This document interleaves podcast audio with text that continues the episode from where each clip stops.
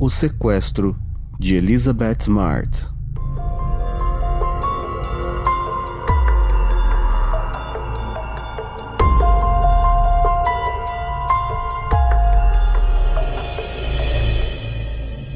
Elizabeth Ann Smart é a segunda de seis filhos de Ed, um vendedor de imóveis bem-sucedido, e Lois, uma dona de casa. Ela era conhecida como uma criança amável, inteligente, tímida e obediente. Sua maior paixão era tocar harpa, que começou a tocar aos cinco anos e praticava durante horas a cada dia. Elizabeth também praticava equitação e na escola era conhecida como uma estudante muito inteligente. Em 4 de junho de 2002, Elizabeth e sua família participaram de uma cerimônia em sua escola e o que parecia ser uma noite comum se tornou um marco de tristeza e desespero para a menina e sua família. Nada parecia que ia dar errado na casa dos Smart.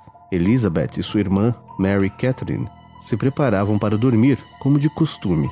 Ed Smart, o pai, certificou-se de que as portas estavam trancadas. Mas, nesta noite, ele não ligou o alarme, porque às vezes as crianças se levantavam e se moviam pela casa para ir ao banheiro ou tomar água.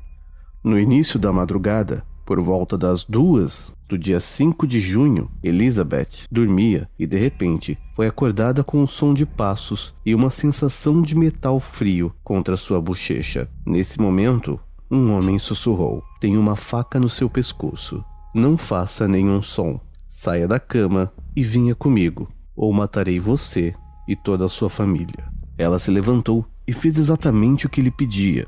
Ela pensava que o homem, àquela altura, já tinha matado toda a sua família. Porém, ao olhar brevemente para o lado, percebeu que sua irmã mais nova ainda estava viva. O homem levou a pequena Elizabeth para as montanhas atrás de sua casa. Eles caminharam algum tempo até chegarem a um acampamento improvisado no meio da floresta. No acampamento, sua esposa o aguardava. A mulher pegou a menina e levou até uma tenda feita com troncos e sacos de lixo e a forçou a trocar suas roupas e saiu. Em seguida, o homem retorna e diz a Elizabeth que ela seria agora sua esposa. Aprende com cabos de aço trancados com fechos e parafusos e em seguida a estupra.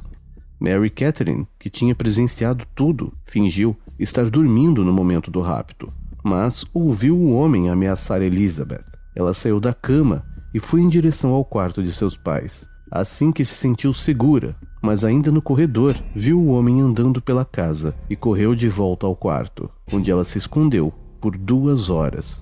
Ela finalmente disse aos seus pais, por volta das quatro da manhã, que um homem armado havia levado Elizabeth. Lois e Ed procuraram em toda a casa, esperando que tudo que Mary Catherine contou fosse apenas um pesadelo da menina, e talvez Elizabeth tivesse ido dormir em outro lugar. De repente, na cozinha, Lois notou a janela que havia deixado aberta na noite anterior. Ela havia queimado a comida e a deixou assim para que a fumaça saísse. Porém, ela notou que a tela contra insetos havia sido cortada. Imediatamente histérica, ela começou a gritar, ligue para a polícia. Algum tempo depois, a polícia chegou e, apesar da história contada por Mary Catherine, a polícia ainda teve que investigar a possibilidade de um incidente doméstico ou que Elizabeth havia fugido com algum namorado. Ed Smart chegou a passar até por um teste de polígrafo para provar que não estava mentindo sobre o desaparecimento de sua filha. A pequena Mary disse à polícia que a voz do raptor era familiar mas que ela não se lembrava onde já havia escutado tal homem. Hora depois de seu desaparecimento, a comunidade havia se reunido em massa. Uma busca feita por voluntários começou, com pelo menos duas mil pessoas. Havia ainda centenas de membros da mídia aparecendo de todo o país para ajudar a procurar a adolescente na maior área de Salt Lake City e montanhas próximas foram realizadas vigílias à luz de velas na cidade. Algumas pessoas disponibilizaram o uso de seus aviões e helicópteros privados para ajudar na busca. No meio da floresta, Elizabeth podia ouvir as pessoas chamando seu nome, mas, amordaçada, estava impossibilitada de responder aos chamados. Após uma semana sem sucesso, no entanto, o número de voluntários diminuiu para algumas centenas. Em julho, um mês depois que a menina desapareceu, durante o dia, os amigos de Ed e Lois estavam tentando fazer com que tudo parecesse o mais normal possível para Mary Catherine e seus irmãos. Eles tentaram mantê-los fora da vista das equipes de TV, mas à noite, as quatro crianças preferiam dormir no quarto de seus pais. Vizinhos e membros da família tentavam manter as crianças ocupadas, enquanto os Smarts procuravam Elizabeth. À medida que as semanas se transformavam em meses, os Smarts permaneceram determinados a manter o nome de Elizabeth nas notícias, convencido de que ela estava viva em algum lugar. Ao mesmo tempo em que a polícia processava milhares de dicas sobre avistamentos de Elizabeth em toda Utah, eles trabalharam sobre um suspeito, um homem com um registro criminal que tinha trabalhado na casa dos Smarts e admitiu ter roubado várias casas, incluindo a deles. Porém, ele estava preso por uma violação de liberdade condicional no dia do rapto. À medida que o tempo passava, meses depois, as pessoas e a mídia criaram as mais diversas teorias sobre o desaparecimento, envolvendo inclusive a família, porém ninguém sabia nada concreto. Enquanto isso, ainda em cativeiro, Elizabeth passava por uma tentativa de lavagem cerebral. O homem que a mantinha sob seu domínio dizia que agora ela se chamava Augustine. Ela, o raptor e sua esposa não tinham refeições regulares. Iam até restaurantes aquilo algumas vezes por semana, e para não serem reconhecidos, o homem vestia uma túnica como uma espécie de sacerdote, e sua esposa e Elizabeth vestiam roupas claras, parecidas com burcas, com apenas os olhos descobertos. Nove meses depois, quando muita gente já perdia a esperança de encontrar a menina ainda viva, a pequena Mary Catherine teve um insight e disse ao pai que talvez se lembrasse de quem era a voz que ouviu no dia do sequestro. Seria de um homem chamado Emanuel,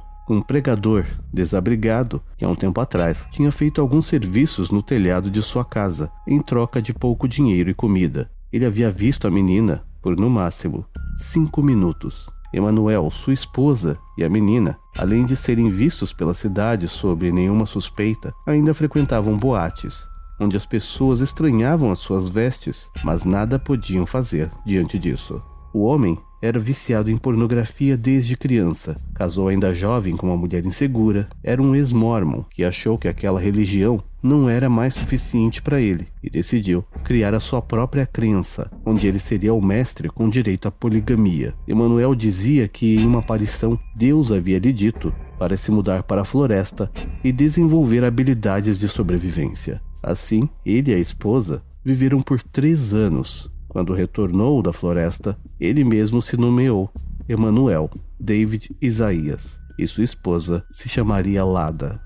Após a relutância da polícia em procurar por Emanuel ou denunciá-lo publicamente a partir de uma afirmação incerta da pequena Mary, Ed Smart veio a público e contou sobre suas suspeitas. Ao ver uma matéria na TV, a irmã de Emanuel entrou em contato com a polícia, dizendo seu verdadeiro nome, Brian David Mitchell, e sua esposa era Wanda Barzee. O tio de Elizabeth começou uma busca pela cidade nos cafés e restaurantes onde Brian poderia ter passado em busca de comida. Em um deles, uma gerente disse que viu sim o Emanuel e duas mulheres. Outras matérias na TV mostravam Brian Mitchell sem barba e sua aparência como Emanuel. Horas depois, ele foi identificado nas ruas de Salt Lake City. Uma mulher chamou a polícia e, ao serem parados pelos policiais, Elizabeth ainda negou ser a menina procurada, até começar a chorar no momento em que o policial comparou seu rosto com o cartaz com sua foto. Brian passou nove meses dominando Elizabeth com sua esposa, vivendo em acampamentos. Ela era forçada a ingerir álcool e drogas e ainda assistir filmes pornográficos antes de ser estuprada várias vezes ao dia. Quando estava com muita fome, ela era obrigada a comer o que achavam no lixo eles chegaram certa vez a serem questionados por um policial em uma biblioteca pública, mas Brian disse que as mulheres eram sua esposa e sua filha e que sua religião não permitia que as mulheres retirassem seus véus ou falassem em público. Sendo assim, o policial não podia fazer nada. Wanda Bargi foi condenada a 15 anos de prisão e, devido aos atrasos e avaliações mentais de Brian Mitchell, ele levou oito anos para ser julgado. Foi condenado à prisão perpétua sem possibilidade de liberdade condicional. E atualmente está cumprindo sua sentença em uma prisão federal de alta segurança em Tucson, no Arizona. Elizabeth, hoje, defende crianças que passam por abusos. Sua história deu origem a um filme e livros sobre tudo o que aconteceu.